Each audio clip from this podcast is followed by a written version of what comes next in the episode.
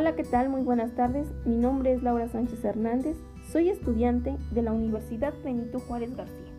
Actualmente me encuentro cursando el quinto semestre en la licenciatura de estomatología, con la materia de exodoncia 1, que me imparte la doctora Marisela Ponce Enríquez.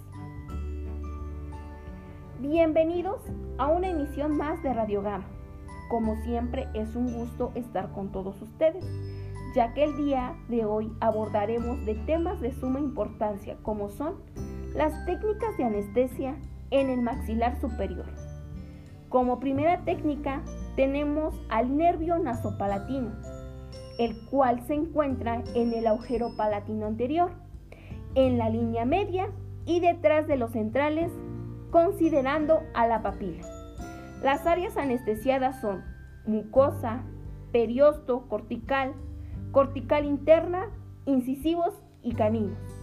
La técnica básica se dirige en la directa, que es directamente al dictamen sobre la papila retroinicial. La indirecta se dirige hacia el vestibular de 0.1 a 0.2. Esperar por unos minutos e inyectar directamente. Las complicaciones son sus penetraciones exageradas, de 10 milímetros. La solución a la nariz y faringe de inflamación. Inflamación residua de la papila y exagerada concentración de vasoconstrictor. Las indicaciones son procedimientos quirúrgicos en la zona palatina. Técnica palatina alta. Las áreas anestesiadas son rama del maxilar, fibromucosa del canino a la tercera molar cortical externa e interna, mejillas, labio superior y ala de la nariz. La técnica se introduce desde la comisura labial opuesta, el cual va a penetrar no más de 0.3 a 0.5 milímetros. El agujero palatino posterior, el cual va a entrar desde la segunda a la tercera molar. Las complicaciones son hemorragia por punción de vasos, necrosis de fibromucosa. Las indicaciones son cirugías por vías palatinas, cierre quirúrgico de comunicaciones buco inusuales. La técnica nervio infraorbitario. Este nervio es palpebral inferior, nasal lateral y labio superior. Las áreas anestesiadas es el vestíbulo de la zona del incisivo a canino cara interna del labio superior, piel del párpado inferior, ala nasal y labio superior. La técnica es, la punción en el fondo del vestíbulo va a entrar desde la primera molar y canino, con la mirada fija hacia adelante dentro de la línea papilar, el cual va a ser de 1 a 4 milímetros. Se infiltrará de 1.8 las indicaciones son cirugías de partes blandas extrabucales, extracción de canino incluido, cirugía periapical. Las complicaciones pueden ser hemorragias o bien hematomas por lesiones de vasos. Técnica alveolar medio, que es dentario inferior. Las áreas anestesiadas son pulpa, hueso periosto, encía vestibular, mucosa del seno maxilar y labio superior. La técnica se basa en la punción en el fondo del vestíbulo, que es de 5 a 7 milímetros, con angulación de 45 grados, el cual se va a infiltrar de 0.5 a 1 milímetro. Las indicaciones son cirugía periodontal, extracción de la segunda y tercera molar, cirugía periapical. Complicaciones son edemas o bien hematomas. Técnica alveolar posterior, que es del nervio dentario posterior. Las áreas anestesiadas son pulpa, hueso, encía vestibular, raíz palatina y disto vestibular de la primera molar superior, segunda y tercera molar. La técnica se basa en la función en el fondo del vestíbulo, que es de 5 a 7 milímetros. ya que su angulación es de 45 grados, el cual se infiltra de 0.5 a 1 milímetro. Las cirugías son cirugía periodontal, extracciones de segunda y tercera molar, cirugías periapicales. Técnica cigomática baja, es del nervio alveolar superior posterior. Las áreas anestesiadas son mucosa látero posterior del seno maxilar, periodonto, mucosa, cortical externa, pulpa de la tercera molar y segunda molar superior. La técnica se basa en el punto de inyección de pequeños orificios de la tuberosidad del maxilar, el cual se encuentra de 2 a 3 centímetros por encima del borde cruzal de la tercera molar. El paciente debe de tener la boca casi cerrada. Se punza en el fondo del vestíbulo por detrás de la apófisis cigomática de la segunda molar. La aguja debe de ser larga, dirigiéndose hacia arriba y siempre en contacto con el hueso. Se introduce de 11.6 a 2 centímetros de la aguja. Las indicaciones son extracción de los terceros molares, remodelación de hipertrofia en tuberosidad, cirugía periapical y implantología. Las contraindicaciones son riesgos de herir estructuras vasculares, arteria maxilar interna, plexo venoso del pterigoideo y lesión del músculo pterigoideo externo.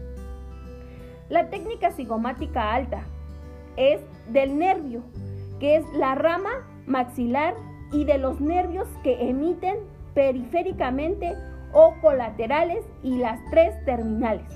Las áreas anestesiadas son pulpa y periodonto, corticales externas e internas, periosto y mucosa vestibular del palatino, labio superior, mejilla y ala de la nariz, párpado inferior del lado anestesiado.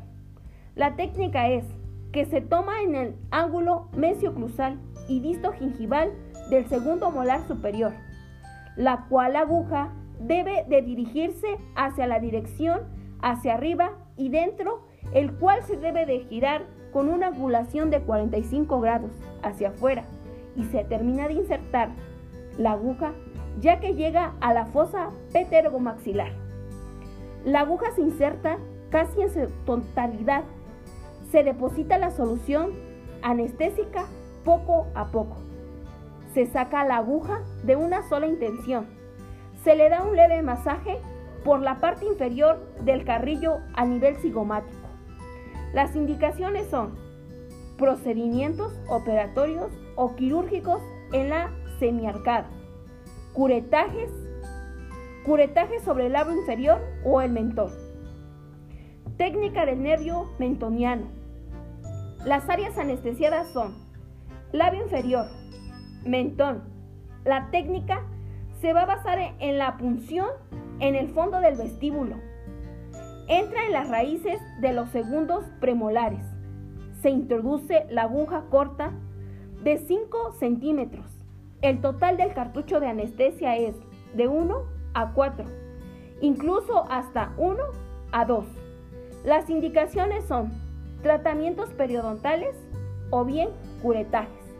Las contraindicaciones son, existe la posibilidad de punción de vaso, mala técnica y bocas torcidas. La técnica incisiva. Las áreas anteriores son cuerpo de la mandíbula, los premolares, incisivo central, hueso, periosto y encía. La técnica se basa en las punciones en el fondo del vestíbulo, el cual entra en las raíces de los dos premolares inferiores. La boca del paciente debe de estar casi abierto para que se introduzca la aguja corta de 5 milímetros. Técnica del nervio dentario inferior. Las áreas anestesiadas son pulpa y dientes mandibulares de la línea media, cuerpo de la mandíbula, protección inferior de la rama, muco periosto bucal de la membrana y de la mucosa anterior del premolar, dos tercios de la lengua, piso de la cavidad oral, tejidos blandos en la lengua y periosto, piel del mentón, labio inferior y mucosa que la recubre. La técnica, una vez ubicando los planos, la jeringa se va a colocar al nivel de los premolares opuestos. Se va a introducir la aguja de forma perpendicular en la superficie de la mucosa, en el contacto óseo, el cual vamos a retirar un milímetro y aspiramos. Inyectar con lentitud la solución. Esperar por 60 segundos. Se retira la aguja con lentitud y cuando está por la mitad, aún el tejido se vuelve a aspirar e inyectar. Las indicaciones son un cartucho, aguja larga, el cual se coloca un refuerzo de tubocaína. Técnica indirecta. Esta técnica se habla por tiempos. El primer tiempo es el cuerpo de la jeringa, el cual va a reposar sobre la cara oclusal de los molares. Homolaterales reservando hacia atrás y perforando la mucosa y el músculo del bucinador, hasta chocar con el hueso del tejido del trigémino retromolar. El recorrido suele ser de 5 milímetros como máximo. El tiempo 2 se va a llevar a la jeringa, el cual va a reforzar hacia la comisura labial. Hemolateral, para poder salvar el obstáculo que tiene la cresta temporal el cual va a avanzar la jeringa paralelamente a la superficie del retromolar. Y cuando se sobrepasa la cresta, el temporal hay que detenerse, porque ahí está el penetrado y en el espacio peteromandibular. El recorrido de la aguja es de 10 milímetros. Tiempo 3.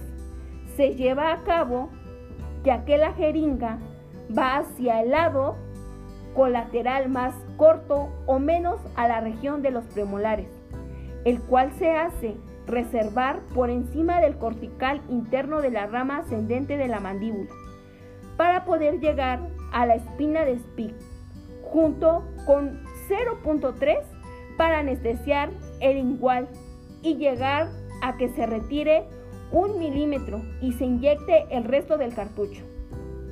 La técnica de Go Gates es del nervio tronco mandibular, el cual tiene indicaciones que es el, fracaso en técnicas previas de infección en el sitio de puntuación de anestesia loco regional. Su propósito es depositar anestesia a nivel del cuello del cóndilo.